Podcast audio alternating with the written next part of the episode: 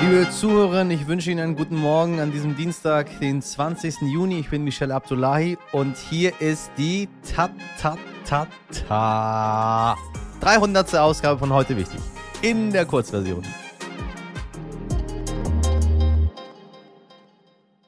Zuerst für Sie das Wichtigste in aller Kürze. Russland hat im Mai so viel Öl nach China verkauft wie noch nie, fast 8,42 Millionen Tonnen Rohöl. Damit verdrängt Russland Saudi-Arabien als wichtigsten Ölexporteur in der Volksrepublik China. Mit kräftigen Preisnachlässen sorgt Moskau dafür, dass russisches Öl dort und auch in Indien AbnehmerInnen findet. So einfach lassen sich westliche Sanktionen nämlich umgehen falls Sie sich fragen, warum der Wladimir da so entspannt ist. Und wir bleiben bei Russland. Erstmals in Deutschland hat eine Staatsanwaltschaft Vermögen von Russinnen nicht nur eingefroren, sondern gleich ganz beschlagnahmt. Dabei geht es um drei Wohnungen in München und ein Konto, die einem Duma-Abgeordneten und seiner Frau gehören. Grundlage dafür sind Sanktionen wegen des Krieges in der Ukraine. Die Staatsanwaltschaft München I ermittelt gegen das EPA, weil die beiden auch nachdem die EU-weiten Sanktionen in Kraft getreten sind, Geld aus der Vermietung Vermietung ihrer drei Immobilien eingenommen haben sollen, nämlich monatlich rund 3500 Euro. Der Duma-Abgeordnete L hatte für eine Entschließung gestimmt, in der Präsident Putin dazu aufgefordert wird, die selbsternannten Volksrepubliken Donetsk und Luhansk in der Ukraine als unabhängige Staaten anzuerkennen. Und immer mehr Frauen wenden sich an das Hilfetelefon Gewalt gegen Frauen. Laut dem Bundesfamilienministerium gab es im letzten Jahr 54.000 Beratungen, 5% mehr als im Jahr davor. In der Mehrheit der Fälle, rund 60 Prozent, ging es um häusliche Gewalt. Bundesfamilienministerin Lisa Paus sprach von einem massiven Problem. Betroffene Frauen und ihre Kinder müssten schneller Schutz und Unterstützung bekommen.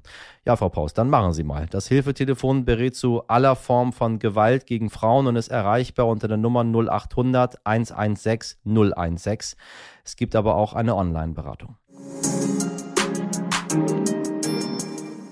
Die Leute wollen, aber die Bahn nicht. So wirkten zumindest die ersten Wochen des 9-Euro-Tickets. Da schien die Bahn noch nicht bereit dafür zu sein, dass mehr Menschen vom Auto auf die Schiene umsteigen. Doch woran liegt das? Was könnte man besser machen? Unser selbsternannter ÖPNV-Beauftragter, mein heute wichtig Kollege Dimitri Blinski, äh, spricht gleich mit Dirk Pflege, dem Geschäftsführer der Allianz Pro Schiene.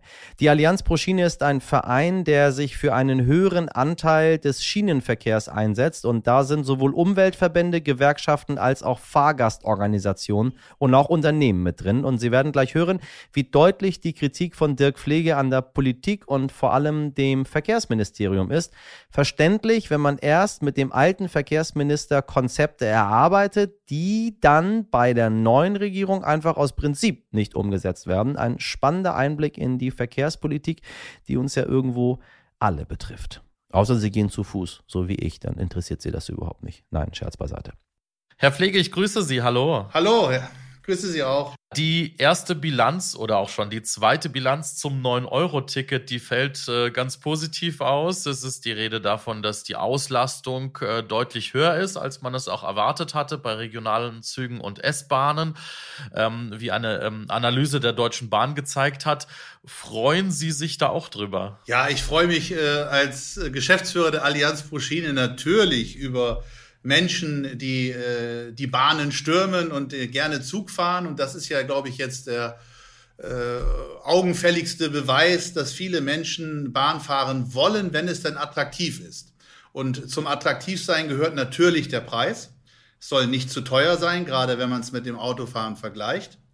Äh, aber zum Attraktivsein gehört eben auch äh, ein entsprechendes Angebot. Und ich glaube, viele Menschen merken jetzt auch, dass es zu wenig Busse und Bahnen gibt um diesem Ansturm dann Herr zu werden. Sie haben in einem Interview auch schon gesagt, wichtiger ist ähm, als Kurzfristaktionen, ähm, es sind äh, Angebotsverbesserungen, wie Sie gerade schon sagen, für Menschen äh, in der Stadt und auf dem Land. Was ich mich natürlich immer frage, was muss zuerst da sein? Äh, das Angebot oder die Fahrgäste, die es nutzen? Wenn man äh, bisschen aus Berlin zum Beispiel rausfährt, ähm, dann merkt man relativ schnell in Brandenburg, da ist dann auch, äh, ja, da sind nicht so viele Menschen da, äh, die Bahn fahren und generell fährt man gerne auch Auto. Wie kriegt man das hin? Denn äh, für die Betreiber ist es ja erstmal nicht attraktiv, Verbindungen auszubauen, wenn die Nachfrage gar nicht so groß ist. Das ist es. Wenn man isoliert äh, in jedem Verkehrssystem äh, alleine äh, gedanklich verweilt, dann kommt man auch nicht weiter. Also ich glaube, diese Henne-Ei-Problematik, die Sie ansprechen, die kriegt man überhaupt nur aufgelöst, wenn man mal versucht, sich so ein bisschen in die Vogelperspektive von oben guckend äh, rein zu zoomen und auf Mobilität äh, ganzheitlich schaut. Und äh, da gehört natürlich dann der Güterverkehr irgendwann auch mit dazu und der Personenverkehr in Gänze. Und ich glaube, Schritt eins muss sein, ein ganzheitliches Konzept zu entwerfen. Wo wollen wir eigentlich mit dem Verkehr in Deutschland hin? Ja, gerne auch äh, mal ganz weit geguckt, 2030, 2040. Wir tun das bislang sehr verkopft. Es heißt, wir müssen CO2 reduzieren und der Verkehr muss so und so viel Tonnen dazu beitragen.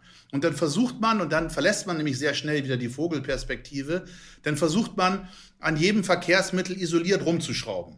Ja, dann brauchen wir E-Autos, dann redet man über äh, synthetische Kraftstoffe beim Flugzeug ähm, und man redet äh, über alternative Antriebe im Eisenbahnverkehr. Also sehr stark technisch dominiert, immer von diesem Kohlendioxid kommt, aber sehr, sehr wenig orientiert an den Bedürfnissen der Menschen und vor allen Dingen an einer verzahnten, ganzheitlichen Politik, dass man Verkehrsträger zusammendenkt.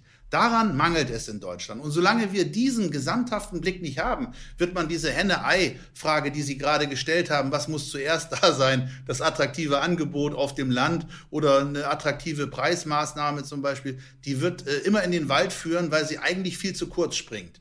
Und äh, das ist eigentlich Schritt eins dass wir in Deutschland ähm, uns verständigen müssen auf ein, ein positives Mobilitätsbild der Zukunft, auf das wir Lust haben. Das darf auch nicht verordnet daherkommen oder so als von Politikern aufgezwungen, sondern die Menschen müssen das auch wollen, weil sie Vorteile sehen. Und eigentlich haben wir sowas für den Schienenverkehr und für den Busverkehr. Das nennt sich Deutschlandtakt. Äh, das ist aus der Schweiz angelehnt.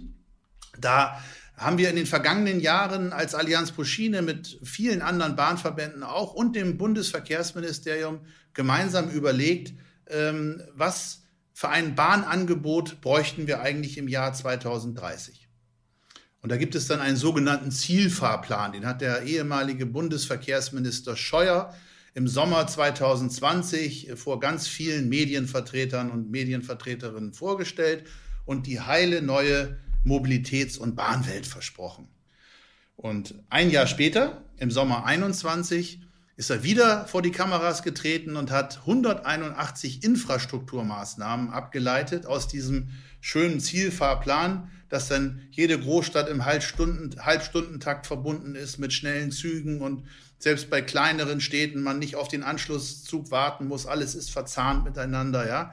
Da haben wir 181 Infrastrukturmaßnahmen von ihm gehört, äh, die man bauen muss bis 2030, damit diese schöne neue Bahnwelt Realität werden kann. Und äh, leider Gottes äh, ist von diesen 181 Maßnahmen bislang keine einzige auch nur in die Planung gegeben worden.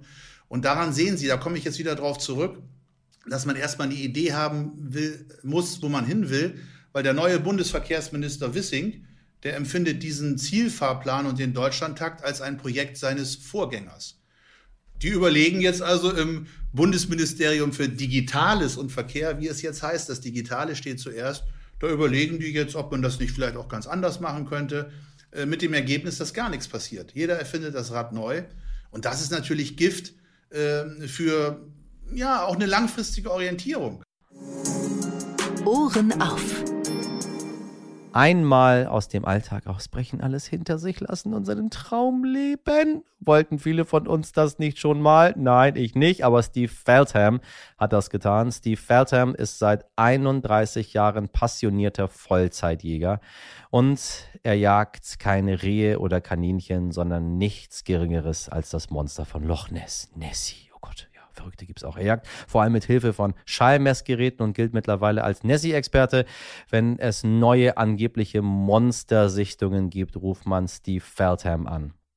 In drei Jahrzehnten hat er zwar erst einmal etwas gesichtet, das auf ein potenzielles Monster hindeuten konnte, aber er ist glücklich mit seinem Leben, sagt er im Sterninterview, weil er genau am richtigen Ort sei und seine Freiheit leben könne. Dabei steht er sogar im Guinness-Buch der Weltrekorde mit der längsten kontinuierlichen Jagd auf das Monster von Loch Ness. Manchmal frage ich mich, ob man das Guinness-Buch nicht äh, verbieten sollte. Aber als Jugendlicher waren genau diese Sachen sehr witzig. Und äh, Steve ist absolut ähm, mit sich im Reinen. Ich liebe diese Aussicht, diesen Ort, dieses Mysterium, dieses Abenteuer, sagt er. Ich lebe meinen Traum. Großartig, Steve. Ganz, ganz großartig. Das war's mit heute wichtig in der Kurzversion. Mehr Ideen zu einem attraktiven öffentlichen Nahverkehr. Sehr, sehr wichtig. Ja, dann können Sie mir nicht mehr nur meckern, sondern gucken, was äh, die Lösungen sind. Hören Sie in der langen Version. Schreiben Sie uns gerne Ihre Fragen und Anregungen heute wichtig at stern.de. Wir hören uns morgen wieder wie gewohnt ab 5 Uhr. Ich wünsche Ihnen einen schönen Dienstag. Machen Sie was draus. Ihr Michel Abdullahi.